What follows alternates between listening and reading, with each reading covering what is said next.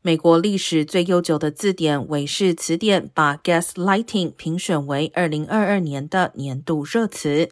该词语今年的网络搜索量激增十七点四倍。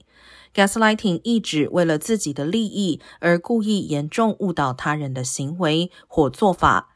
韦氏词典在声明中说：“比较不寻常的是，人们对这个词语的搜索兴趣并非受到单一事件的驱动。二零二二年，每一天都有人上网查阅此一词汇。”韦氏词典本年度前十名热词还包括“寡头 ”（oligarch）、“omicron”、性少数群体 （LGBTQIA）。